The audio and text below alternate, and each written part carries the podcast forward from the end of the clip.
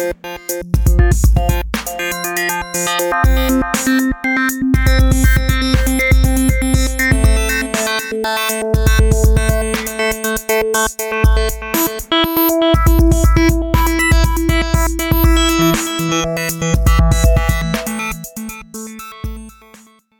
Herzlich willkommen zu einer neuen Folge des Filterblase Podcasts, der ersten in diesem neuen Jahr. Herzlich willkommen in 2017.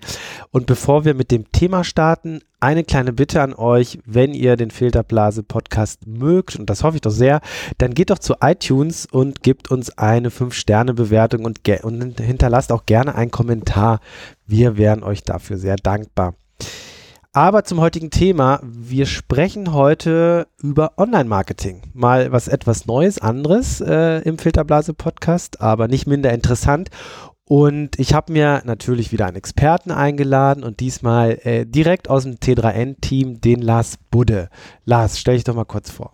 Ja, hi. Erstmal vielen Dank äh, für die Einladung. Ähm, ich bin mittlerweile seit äh, über viereinhalb Jahren bei T3N und äh, leite unser Online-Marketing-Team. Das heißt, ähm, ich muss mich mit äh, unseren Kollegen tagtäglich mit dem Thema auseinandersetzen. Ähm, und da ist es natürlich besonders spannend, einmal zurückzuschauen am Ende des Jahres, was ist denn dieses Jahr passiert und was können wir daraus ableiten und dann natürlich auch in Vorausschau auf das nächste Jahr zu überlegen, okay, und was sind es jetzt für Maßnahmen, die wir ergreifen müssen, um im nächsten Jahr ähm, irgendwie alle Kanäle bestmöglich ausschöpfen zu können. Und genau das wollen wir heute machen. Wir wollen uns die wichtigsten Online-Marketing-Trends äh, für 2017 anschauen, die natürlich 2016 schon angefangen haben oder noch davor. Aber was wird aus Online-Marketing-Sicht in diesem Jahr besonders wichtig? Dabei haben wir uns vier Sachen rausgesucht, weil wir sonst vermutlich einen Vier-Stunden-Podcast aufnehmen würden und äh, das wollen wir ja nicht tun. Ähm, wir haben uns vier Aspekte rausgesucht, von denen wir und besonders Lars glaubt, dass sie im nächsten Jahr, ich bin immer noch im nächsten Jahr, nee, mhm. in diesem Jahr, äh, wichtig sein werden. Ich, ich ähm, nenne die kurz vorab, damit ihr schon mal ein grobes Bild habt, worüber wir sprechen werden. Das ist einmal äh, Verhältnis Mobile und Desktop Traffic. Klingt erstmal langweilig, ist aber mega interessant, wenn man überlegt, was das für Folgen hat, äh, dass der Mobile Traffic so gestiegen ist. Äh, zweitens ähm, der Trend dahingehend, dass es immer weniger Display-Werbung gibt und ähm, immer mehr Native und äh, Native Advertising, Content Marketing und, und, und zusätzlich äh, das Influencer-Marketing immer wichtiger werden. Äh, Live-Video als großen dritten Trend, Video generell, aber wir wollen ein bisschen mehr über Live-Video sprechen und wir schauen zum Schluss natürlich nochmal auf die sozialen Netzwerke selbst. Was haben Google, Facebook und Konsorten letztes Jahr getrieben? Was wird dieses Jahr passieren? Lars, wenn wir mit dem ersten Punkt einsteigen, wenn ich mich zurückerinnere, vor ziemlich genau zehn Jahren hat Steve Jobs das erste iPhone vorgestellt. Ich habe nochmal nachgeguckt, es war der 9. Januar, also nächste Woche quasi äh, zehnjähriges. Ähm, und zehn Jahre später, wer hätte es gedacht, ähm, aber nicht ganz zehn Jahre später, ähm, nämlich im Oktober 2016 hat der Analysedienst StatCounter festgestellt, erstmals, seitdem sie äh, den Global Web Traffic messen, dass der Mobile Traffic erstmals höher lag als der von Desktop, nämlich in Zahlen ausgedrückt 51,2 Prozent äh, gegenüber ähm, 48,7. Ähm, Mobile Traffic bedeutet Smartphones und Tablets. Mhm. Ähm, das ist ja jetzt nicht neu, dass Mobile wichtiger wird. Aber dass, dass dass sozusagen jetzt erstmals der Desktop-Traffic überholt wird, hat doch gewisse Implikationen, insbesondere auch, auch fürs Online-Marketing, Lars. Genau. Ich glaube, äh, am spannendsten ist erstmal zu schauen, wie die Branche selbst reagiert. In ähm, einigen Tweets hat man schon gelesen davon, dass jetzt das Zeitalter anfängt, in dem man bei der Entwicklung von Webseiten, ähm, Webprojekten mobile only denken muss. Wir erinnern uns noch zurück, es gab eine Zeit, da haben wir äh, Desktop-only gedacht und dann gab es irgendwann äh, Desktop First, aber man hat Mobile so ein bisschen mitgedacht und dann gab es irgendwann Mobile First und jetzt soll es also Mobile-only geben. Ähm, ob das jetzt schon in diesem Jahr so wichtig wird, lassen wir mal außen vor, aber jeder, der jetzt ein Relaunch plant oder ähm, ein Webprojekt neu aufsetzt, der muss sich natürlich früher oder später darüber Gedanken machen, wie das in zwei oder drei Jahren funktionieren kann. Und da muss er sich dann automatisch auch darüber Gedanken machen, wie funktioniert das in zwei, drei Jahren auf Mobilgeräten, weil dann werden wir eben vermutlich bei 60, 70, vielleicht sogar mehr Prozent ähm, Anteil am Gesamttraffic sein. Mhm.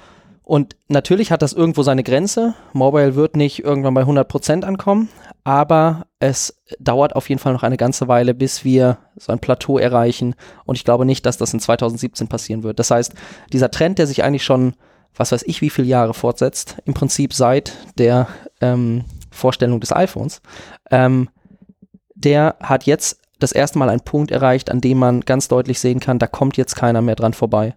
Ähm, und ich glaube, das wird eben auch ganz deutlich, wenn man sich dann das Nutzerverhalten anschaut, wenn wir gucken, wo denn die Leute am meisten Zeit verbringen. Genau dort, wo sie dann ja eben für Marketer auch besonders gut erreichbar sind. Dann sprechen wir von sozialen Netzwerken. Ähm, Facebook, die mittlerweile einen Großteil des Umsatzes über ähm, Mobilwerbung machen. Dann sprechen wir über Google, die schon vor einiger Zeit angekündigt haben, dass ein Großteil der Suchen mittlerweile mobil stattfinden. Ähm, dann sprechen wir natürlich auch über rein mobile Plattformen wie ähm, Instagram, wie Snapchat, ähm, auf die wir später nochmal zu sprechen mhm. kommen. Aber wir sprechen eben auch über so Aussagen wie die zum Beispiel von Gary Vaynerchuk, den wir ähm, vor kurzem auf unserem Magazincover hatten, der sagt, das Mobiltelefon wird ähm, der TV, also das Fernsehen der Zukunft sein. Äh, und ich glaube, damit muss sich jeder auseinandersetzen, egal welches Geschäftsmodell seinem Unternehmen zugrunde liegt. Ganz besonders hart trifft das natürlich Medien, Medien wie T3N, aber auch Medien ganz anderer Größe, einfach weil die Vermarktung auf Mobilgeräten ähm, deutlich schwieriger ist als auf Desktop-Geräten. Das trifft aber natürlich auch Online-Shops, weil in der Regel die ähm, Konversionsraten auf Mobilgeräten geringer sind als auf Desktop-Geräten. Das heißt, es wird einfach wichtiger, sicherzustellen, dass man den Nutzer, der mobil nicht konvertiert ist, auf dem Desktop wieder erreicht. Das hat ganz, ganz viele Implikationen und ich glaube, spätestens jetzt muss sich wirklich jeder ernsthaft Gedanken darüber machen, was nötig ist, um das eigene Geschäftsmodell auch in 2018, 19 und 20 tragbar zu machen, mhm. dann, wenn wir eben bei 70, 75 Prozent Mobiltraffic mhm. sind. Äh, du hast schon kurz angesprochen, äh, Vermarktung, äh, und das ist ja das oder die Perspektive, die wir heute einnehmen wollen, und da kommen wir eigentlich auch schon zum zweiten Punkt.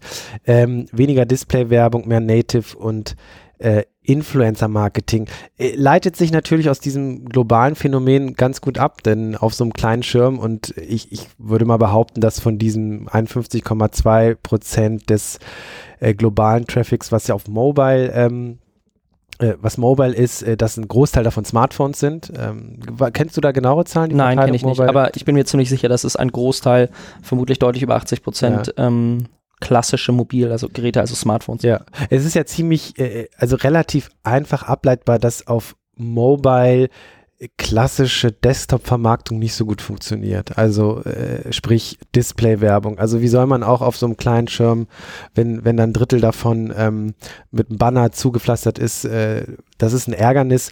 Ähm, hinzu kommen die hohe Rate von Adblockern, was mittlerweile auch nativ in Betriebssystemen eingebunden ist wie iOS. Also es ist ein leichtes für den Nutzer, einen Adblocker per I äh, in iOS beispielsweise ähm, einzuschalten. Ähm, sprich, es braucht neue Formate und da gibt es so etwas wie Native und da gibt es vor allen Dingen im vergangenen Jahr gefühlt von meiner Seite, da kannst du gleich noch was zu sagen, ist das Influencer-Marketing extrem gehypt worden, auch extrem angegangen worden. Ähm, wie, wie siehst du da so das Verhältnis? Also ich glaube, man muss erstmal sagen, dass es natürlich völlig normal ist, dass sich alle Branchentrends, in diesem Fall Online-Marketing-Trends, erstmal von globalen Internettrends ableiten. Das heißt, dass dieser Wechsel von Desktop auf Mobile einen immensen Einfluss auf die Auswahl der Trends für dieses Jahr im Bereich Online-Marketing hat, mhm. ist naheliegend. Ähm, du hast schon ein paar Punkte angesprochen. Ähm, Display wird immer schwieriger. Ähm, das äh, ist vor allen Dingen eben ein großes Problem klassischer, klassischer Medienhäuser, die schon seit, och, ich glaube, auf der Demexco vor zwei Jahren war das so das ganz, ganz große Thema, ähm, die ganz stark mit Native Advertising ähm, experimentieren, aber dann natürlich an Probleme stoßen, weil das äh, schwerer skalierbar ist, weil das ähm, letztlich auch auf dem Mobilgerät ähm, mit den Platzproblemen eines kleineren Displays zu kämpfen hat. Ähm, und wir sehen auch ganz stark, das hast du bereits angesprochen, dass ähm, Influencer-Marketing größer wird. Und ich glaube, ähm, was ganz klar ist, dass ähm, wir noch ein großes Wachstum im Bereich Native sehen werden und dass wir auch noch ein großes Wachstum vor allen Dingen im Bereich der Monetarisierung ähm, durch Influencer sehen werden. Die sitzen aktuell auf enormen Reichweiten, die zum Teil schon angezapft werden und man ist dann immer ganz überrascht, die kriegen da jetzt 15.000 Euro pro Instagram-Bild, Mhm. aber letztlich sitzen die halt auf 2,5 Millionen Kontakten. Mhm. Ähm, da würde ein ähm, Qualitätspublisher drüber lachen, wenn man ihm 15.000 äh, Euro für eine solche Reichweite bieten würde. Ähm, insofern, äh, ich glaube, da ist einfach noch ganz viel Potenzial, diese Reichweite besser zu vermarkten und äh, mit dieser Professionalisierung der Branche, der Influencer letztlich, geht dann einher, dass das mehr Leute machen, so wie früher mehr Leute einen Blog gestartet haben, um damit irgendwann mal Geld zu verdienen. Mhm. Ähm, das geht damit einher, dass es natürlich auch ähm, immer mehr gefakte Influencer geben wird, die ähm, äh, dann so ein bisschen diese Formate in Verruf ziehen. Aber es geht vor allen Dingen damit einher, dass die, die jetzt schon groß sind, ähm, ihre Reichweiten richtig ähm, ausschlachten Mhm. können. Aber das ist ja ein interessanter Punkt. Gefakte Influencer. Führ das doch mal aus. Also ähm, Influencer bist du ja erstmal nur, wenn du eine gewisse Reichweite hast. Ne? Also äh, 5000 Twitter-Follower reichen da nicht oder äh, 10.000 Instagram-Kontakte. Ähm, das heißt ja, wenn du gefaked äh, sagst, heißt das ja, dass die natürlich auch einen gewissen Wert, äh, in gewisser Weise ihren, ihren Wert als Influencer aufs Spiel setzen. Wenn Ja. sie, also was, was kann man falsch machen oder worauf sollte man denn achten, wenn man das Ganze jetzt für sich als Unternehmen nutzen möchte und professionalisieren möchte? Ich glaube, ganz wichtig ist erstmal mit Leuten zusammenzuarbeiten, die in ähm, diesem Bereich bereits Erfahrung gesammelt haben. Wenn man auf äh, Konferenzen wie der New Platform Advertising von den äh, Kollegen von Online Marketing Rockstars unterwegs ist, dann hört man auch immer ganz stark von Unternehmensseite, wir achten nicht nur darauf, dass der YouTuber, mit dem wir zusammenarbeiten, irgendwie 50.000 Follower hat, sondern wir achten auch darauf, wie diese 50.000 Follower auf seine Videos reagieren, ob die denn überhaupt aktiv sind. Denn so eine Zahl wie Likes, Follower, ähm, Abonnenten lässt sich natürlich sehr leicht faken. Ähm, das passiert auch ähm, sehr, sehr häufig. Ähm, da muss man dann einfach darauf achten, dass man ähm, als Unternehmen eben Reichweiten einkauft, die tatsächlich auch relevant sind. Ähm, und insofern ist es ähm, für so ein Unternehmen super wichtig, über diese ähm, auf den ersten Blick so sinnvoll wirkende Kennzahl, die reine Reichweite hinauszugehen und auf die wesentlich wichtigeren, weichen und ähm, äh, eindeutigeren Faktoren einzugehen. Ähm, letztlich ist das so, dass wir auf Unternehmensseite häufig das Problem haben, dass eben diese äh, offensichtlichen Kennzahlen vorgeschoben werden. Nichts anderes ist der Grund dafür, dass es immer noch Unternehmen gibt, die äh, Likes einkaufen, die ihre Reichweite also künstlich vergrößern, um mit dem Mitbe Wettbewerb mitzuhalten. Ähm, nichts anderes ist ein Grund dafür, dass ähm, noch immer sehr viel im Bereich Display auf TKB-Basis abgerechnet wird, was ja letztlich auch keine Aussagekraft über die Qualität der Zielgruppe hat. Und das wird früher oder später natürlich auch die Influencer-Branche erreichen, wo diejenigen, die es jetzt schaffen auszunutzen, dass Reichweite ähm, per se sich verkaufen lässt, das so lange tun, bis dann die Unternehmen aufholen und sagen, okay, Reichweite ist ja schön und gut, aber lass uns doch mal schauen, wie viel wert diese Reichweite dann letztlich auch ist. Mhm. Ähm, ich glaube also, ähm, wir sollten uns jetzt nicht so sehr darauf konzentrieren, dass ähm, in diesem Jahr Leute das ausnutzen werden und mit gefakter Reichweite viel Geld verdienen. Ähm, ich glaube, ganz allgemein ist erstmal festzuhalten, dieser Trend wird anhalten, der wird vor allen Dingen viel größer werden äh, und das unabhängig von gefakter oder echter Reichweite. Mhm. Ähm, diese Trends, das hast du gerade vor, oder vorhin auch schon mal angesprochen, ähm, Influencer, äh, Marketing und Native, äh, bedürfen natürlich viel mehr Manpower als klassische Display-Werbung. Wie siehst du das oder wie schätzt du das ein? Was müssen Unternehmen denn da kalkulieren? Also wenn beispielsweise, wenn wir jetzt mal vom Content-Marketing sprechen und ein Unternehmen möchte einen Corporate-Blog starten, äh, dann hat das ja ganz plötzlich komplett andere Anforderungen äh, als äh, so klassisches Display. Ja, wir sehen das ja schon, dass sich einmal ganz viele Agenturen auf diesen Bereich spezialisieren. Agenturen einmal, die das sehr strategisch sehen und angehen und die dann eher auf strategischer Seite aushelfen und dann eben aber auch Agenturen, die vor allen Dingen die Handwerksarbeit ähm, beitragen. Also die vor allen Dingen den Content produzieren für Unternehmen, die das im großen Stil machen. Mhm. Jetzt gibt es ja diesen Unternehmensblock im kleineren Sinne, wo es darum geht, das Unternehmen interessant zu machen, zum Beispiel für zukünftige Bewerber, aber auch für ähm, Brancheninsider, denen man vielleicht ein bisschen an Informationen bereitstellen kann. Aber dann gibt es ja auch das Content Marketing oder Native Advertising, wie man es dann nennen würde, ähm, im ganz großen Stile, wie es viele äh, Online-Shops mittlerweile betreiben, die ähm, wöchentlich äh, Tausende von Texten online oder Videos online stellen, um darüber Reichweite zu generieren. Also man sieht schon ganz deutlich, es gibt bereits Agenturen, die sich darauf sehr stark spezialisieren.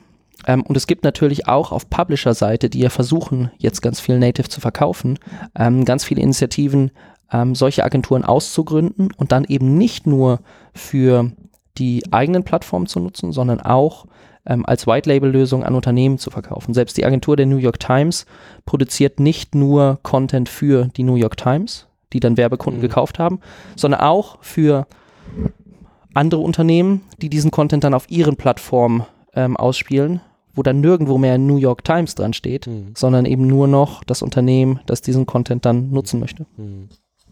Und ähm, siehst, siehst du Vorteile, das, das Inhouse zu lösen? Ich glaube, es hat schon starke Vorteile, das Inhouse zu lösen, aber man muss gucken, inwiefern das skalierbar bleibt. Ähm, wir sprechen ja jetzt grundsätzlich mal von zwei verschiedenen Seiten. Wir haben die Publisher-Seite auf der einen und dann haben wir die Publisher-Seite auf der einen, die ihr Produkt jetzt über native Formate ähm, finanziert und dann haben wir die Unternehmen auf der anderen Seite, die über Content Marketing, könnte man es jetzt nennen, versuchen, neue Reichweiten zu äh, generieren. Ähm, auf der Medienseite hat das natürlich einen großen Vorteil, das in-house ähm, zu regeln, weil man dann eben die Formate und die äh, Inhalte sehr stark an das Unternehmen und die Sprache des Unternehmens, des Mediums anpassen kann. Auf Unternehmensseite hängt es dann davon ab, inwiefern das skalierbar bleibt. Wenn jetzt ein Otto sagt, wir ähm, starten jetzt äh, das große Fashion-Portal parallel zu unserem Online-Shop oder wir starten unseren Online-Shop mit Beschreibungstexten und Ratgeberartikeln ähm, rund um all diese Produkte aus, dann wird es ihnen schwerfallen, auf einmal 50 Redakteure einzustellen und so eine richtig klassische Verlagsproduktion mhm. aufzuziehen, die dann ja auch noch ähm, deutlich strikter mit deutlich härteren Deadlines arbeiten muss. Äh, da versucht man dann vermutlich, das eher an, ähm, an äh, externe Agenturen oder Dienstleister auszugliedern. Grundsätzlich hat aber natürlich das Inhouse abzubilden immer den Vorteil, dass man einfach viel mehr Informationen aus dem Unternehmen ähm, nach außen tragen kann.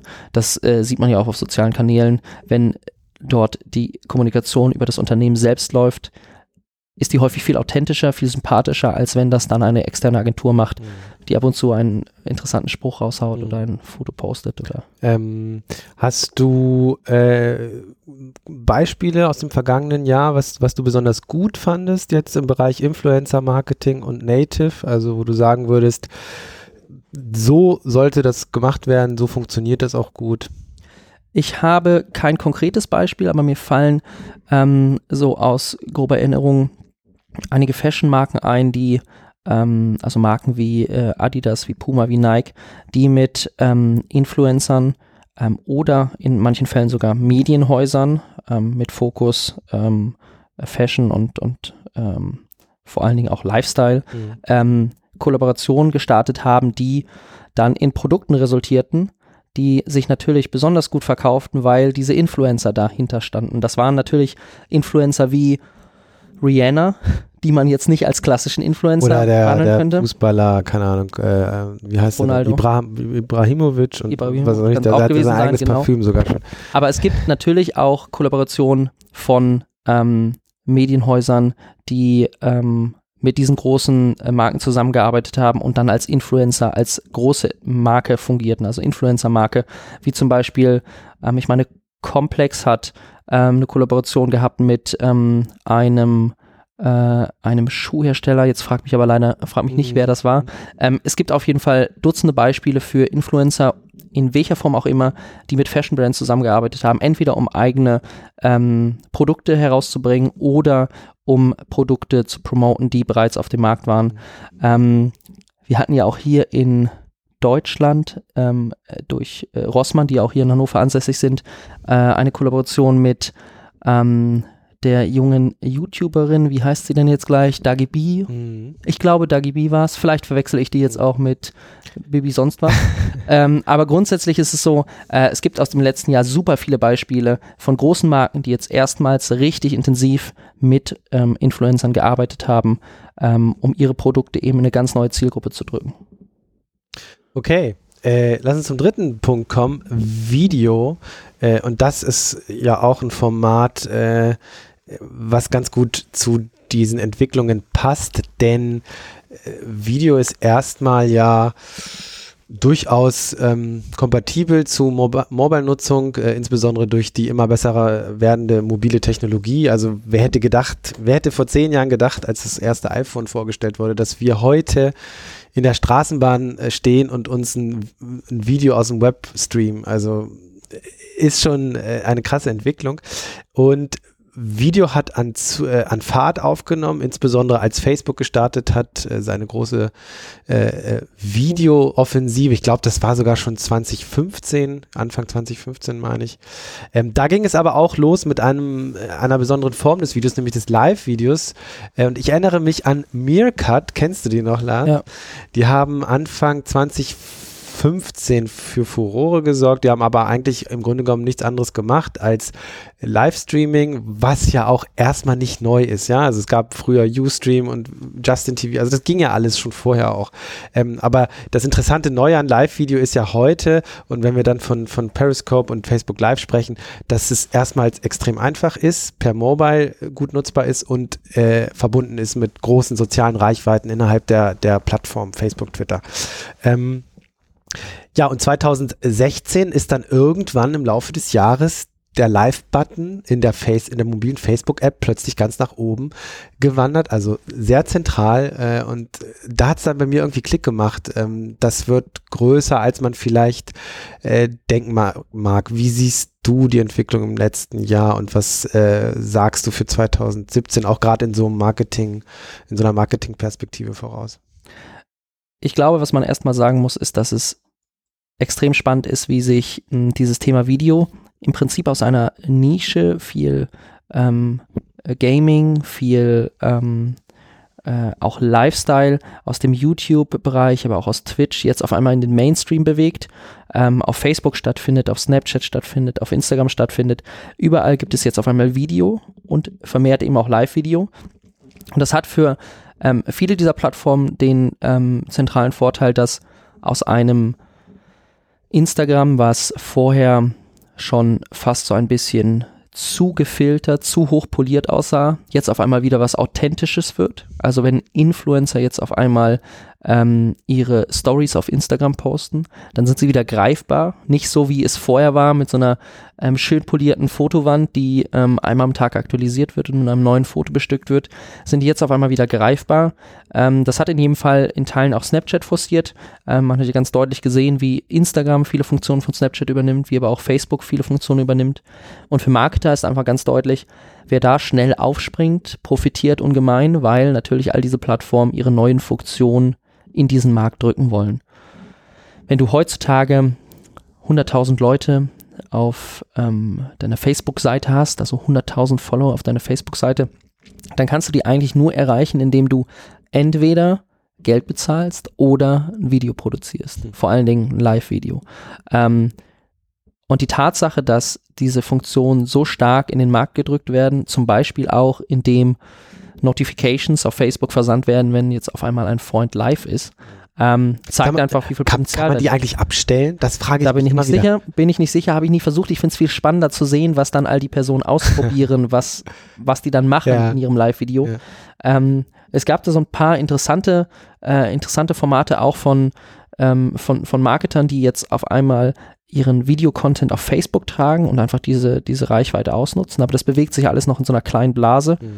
Ähm, ich glaube, es wird einfach sehr spannend zu sehen, ähm, wie Unternehmen auf diesen Trend reagieren und jetzt nicht Unternehmen im Sinne von Medienmarken, die das vereinzelt schon machen, die also in ihrer klassischen Rolle des ähm, News-Produzenten auch Live-Video nutzen, um ähm, ihre Inhalte an den Mann zu bringen, sondern auch wie das ganz klassische Unternehmen machen, wie eben große Fashion-Marken, wie große Tourismusmarken, wir haben hier TUI direkt um die Ecke, ähm, wie all diese Marken ähm, diese Formate langfristig nutzen, um ähm, ihre Produkte zu verkaufen letztlich. Mhm. Ähm, auf Snapchat haben wir da schon ein paar ganz interessante Beispiele gesehen, aber auf ähm, Instagram und äh, Facebook sind sie mir in letzter Zeit nicht begegnet. Ich glaube, das wird einfach ein ganz, ganz großer Trend fürs nächste Jahr. Mehr Video, nicht nur Live-Video, mehr Video insgesamt, ähm, aber vor allen Dingen auch mehr Live-Content in welcher Form auch immer. Hm. Also das, das erfolgreichste Facebook-Video des vergangenen Jahres, kennst du das? Das war vermutlich die Chewbacca-Maske? Ja, ja, ja, richtig. Ähm, also das, das hat für mich ganz vieles zusammengebracht. Also wie jemand einfach ohne große Intention ins Auto steigt, ein Video aufnimmt und äh, dreieinhalb Minuten später, äh, na nicht dann, aber erstmal wird es natürlich live geschaut und der Vorteil ist ja, dass das Video nicht weg ist, ja. Also es ist ja nicht dieses Ephemeral Messaging, was wir von Snapchat kennen, da wird mhm. irgendwas mhm. gemacht und dann ist es nach einem Tag weg, sondern es wird gespeichert und ähm, dann hat man plötzlich diese enormen Reichweiten, die da entstehen. Ähm, äh, das fand ich besonders spannend und ich könnte mir vorstellen, dass die Marketingabteilung dieser Welt sich das ganz genau angeschaut haben, denn äh, wenn ich mir jetzt das Unternehmen Hasbro angucke, die diese Maske produziert haben, die haben innerhalb von, glaube ich, 24 oder 48 Stunden war diese Maske ausverkauft, ja. ohne dass sie irgendwas getan haben. Also jetzt stell dir vor, du könntest sowas reproduzieren.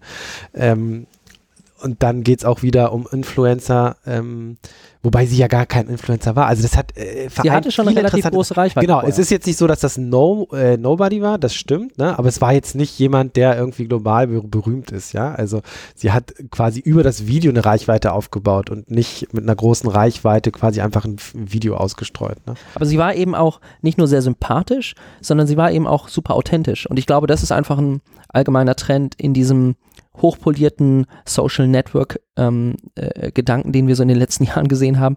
Jetzt wird es einfach wieder authentischer ähm, und du kannst irgendwie auch mit den Leuten interagieren. Hast du das Gefühl, wenn du ihre Snapchat ähm, oder Instagram Stories siehst? Mhm. Ähm, ganz egal, ob die jetzt 5 Millionen Follower haben oder 100.000, du bist irgendwie wieder näher dran. Und das war nicht ihre Intention. Sie wollte nicht näher dran sein. Sie wollte einfach nur teilen, was sie da Witziges gefunden hat. Aber letztlich macht es eben genau diese Authentizität, die ähm, aus dem Live-Charakter des Videos resultiert, die dann dafür sorgt, dass man sie viel sympathischer findet, als man sie gefunden hätte, wenn sie dieses Video ähm, zwei Tage lang vorbereitet und auf YouTube geteilt hätte. Hm. Und all das hängt auch wieder, Mensch, wir ziehen das wie einen roten Faden äh, durch die vier Tipps, äh, äh, die Tipps, vier Trends. Ähm, auch, auch das alles hängt mit, mit unserem letzten Punkt zusammen. Ähm, die sozialen Netzwerke, was sich da getan hat, da muss man mal Google hinzunehmen, auch wenn das kein soziales Netzwerk ist. Ähm, wenn wir anfangen mit also zwei Dinge interessieren mich da vor allen Dingen. Einmal Facebook, Google, ne? mhm. der, der Kampf um die, um die Aufmerksamkeit des Nutzers auf der einen Seite ähm, und auf der anderen Seite, was hat sich äh, im Social Web äh, im vergangenen Jahr eigentlich getan, was sich in diesem Jahr nochmal besonders auswirken wird? Fangen wir mit Facebook und Google an.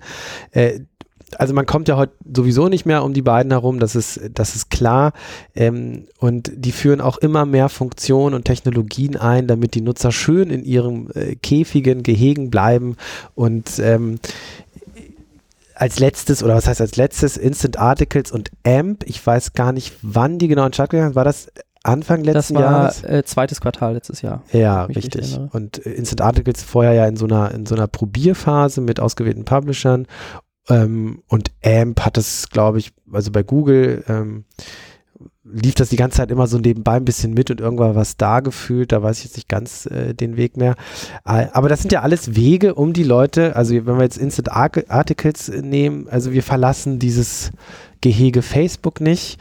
Ähm, man kann es gut schaffen, sich gar nicht mehr daraus äh, zu, zu rauszubewegen. Das hat diverse Kom äh, Implikationen, aber ähm, wie, wie siehst du denn da die weitere Entwicklung? Also auch gerade so vor dem Hintergrund, ähm, wird es in Zukunft ein Problem für, Go, äh, für Google sein, dass, dass sie immer noch nicht äh, Social gelöst haben.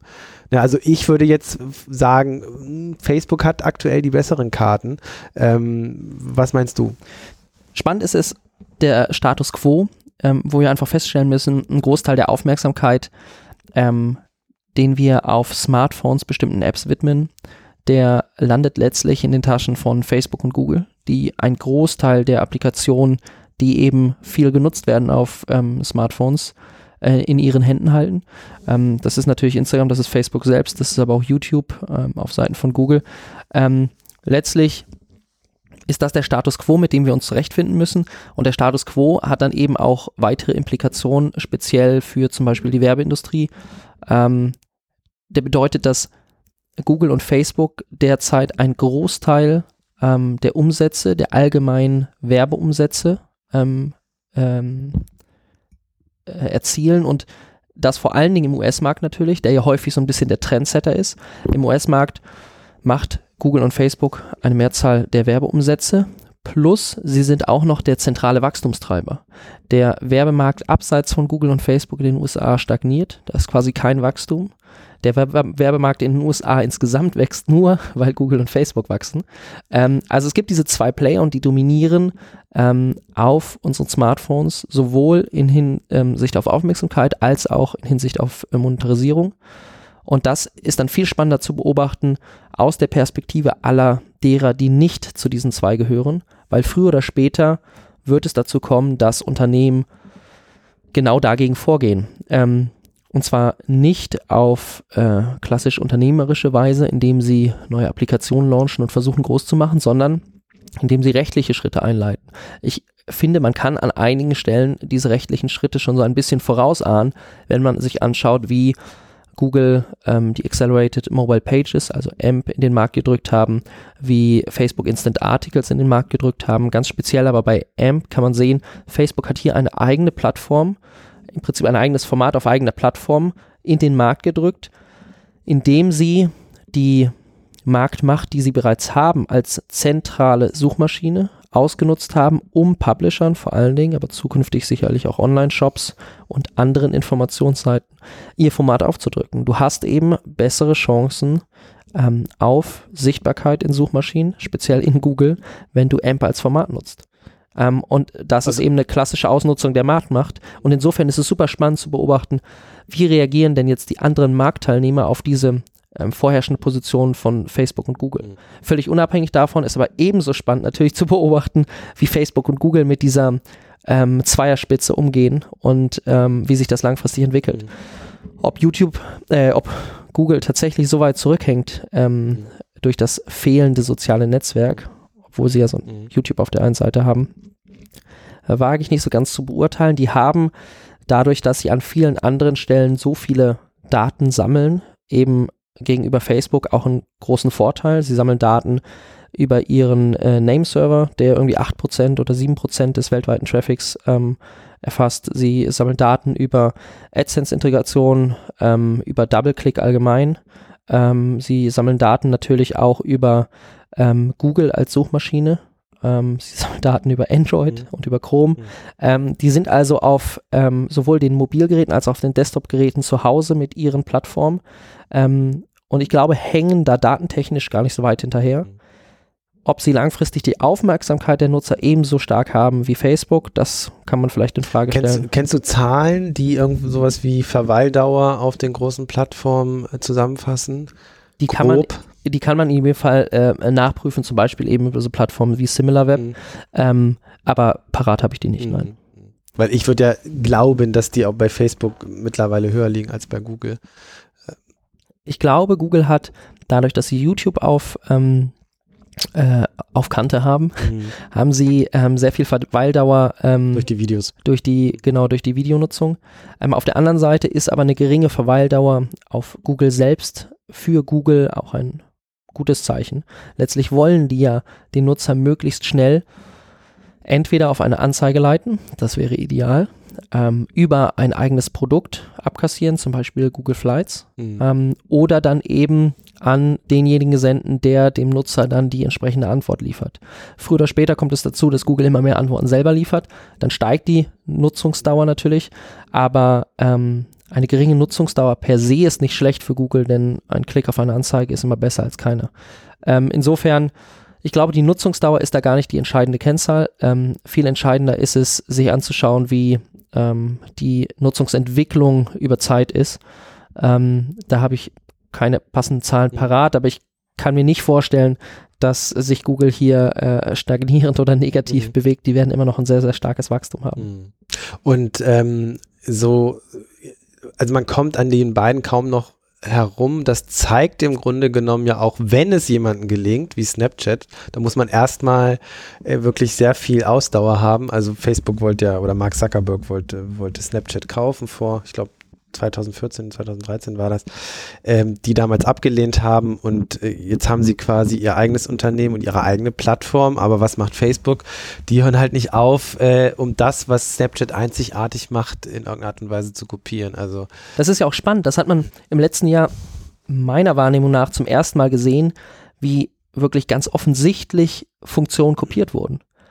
Keiner stellt in Frage, dass sich Facebook und Instagram an Snapchat haben inspirieren lassen in der Entwicklung neuer Funktionen im letzten Jahr. Ähm, der Fokus eben auf Instagram Stories zum Beispiel. Sicherlich aber auch der Fokus auf ähm, Video insgesamt, Facebook Live im Besonderen, ähm, resultieren auf der Aufmerksamkeit, aus der Aufmerksamkeit, die Snapchat im mobilen Bereich bekommen hat, mhm. durch eben diese Fotos, aber vor allen Dingen auch Videos ähm, und die insofern so ein bisschen auch in den Mainstream gedrückt hat. Und man hat eben zum ersten Mal gesehen, wie ganz, ganz offensichtlich von dem vorherrschenden Unternehmen auf dem Markt ähm, Funktionen von einem Nachzügler ähm, übernommen wurden. Mhm. Ich glaube nicht, dass das das Wachstum von äh, Snapchat deutlich schmälert.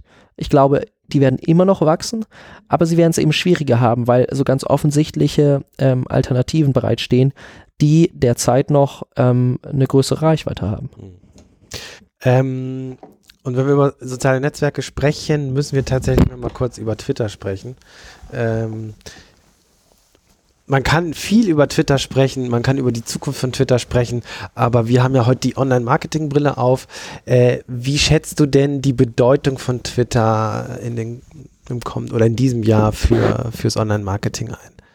Ja, das ist eine äh, super interessante Frage. Soweit ich weiß, wächst deren Werbegeschäft. Das Problem aber, das ich sehe, ist, dass Twitter auf ähm, persönlicher Ebene, aber auch zum Beispiel für uns als Magazin, als T3N, nicht der vorherrschende Traffic-Besuchskanal ist.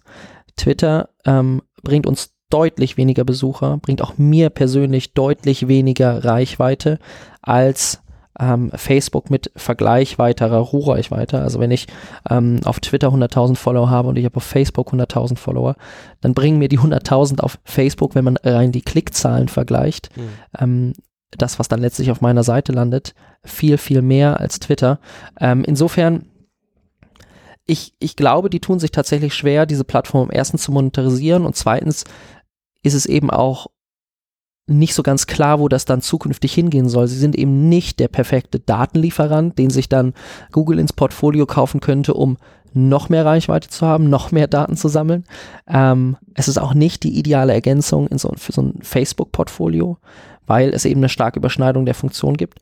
Und ich glaube, für Marketer wird deswegen interessant zu sehen, ob sie Twitter abseits dieser klassischen Reichweitendenke vielleicht eben für ähm, das Influencer-Marketing, vor allen Dingen für ähm, die Kontaktaufnahme zu Influencer nutzen können. Mhm. Denn ich glaube, dafür funktioniert ähm, Twitter auch immer noch sehr gut. Twitter ist eben ein Kanal, der anders als die klassische E-Mail, wenn man dort Direktnachrichten versendet, wenn man dort ähm, Tweets versendet und einen Menschen setzt, auch immer noch Leute erreicht, die viel, viel größer ähm, und viel, viel weiter weg sind, als man das mit so einer klassischen E-Mail auf einem sehr klassischen Kanal erreichen könnte. Vermutlich auch ähm, funktioniert das auch viel besser als äh, über, über Facebook oder Instagram. Also möglicherweise ist, ähm, ist, ist Twitter auch für Unternehmen eher der Kontakttreiber als der Umsatztreiber mhm. ähm, und lässt sich so nutzen. Aber ich, ich glaube, die wenigsten Marketer werden ähm, im nächsten Jahr viel Aufmerksamkeit ähm, auf, auf Twitter ähm, setzen, sondern sich eher auf Kanäle äh, fokussieren, die dadurch, dass ähm, so ein paar Trends, die wir jetzt schon besprochen haben, ja auf mehreren Kanälen stattfinden, ähm, sich dann eben auch auf mehreren Kanälen auswirken. Also ähm, auf Video zu setzen und damit auf mehreren Kanälen zu profitieren, nämlich auf Snapchat, nämlich auf Instagram, auf Facebook, vielleicht sogar auf YouTube, macht viel, viel mehr Sinn, als eine ganz andere Strategie anzugehen und sich stattdessen auf Twitter zu konzentrieren wo wir ja noch gar nicht wissen, wo es überhaupt hingeht. Mhm. Lieber Lars, vielen Dank fürs Gespräch. Äh, hat sehr viel Spaß gemacht. Danke. Ähm, und wir hören uns äh, nächste Woche mit einem neuen Thema. Bis dahin. Tschüss. Tschüss.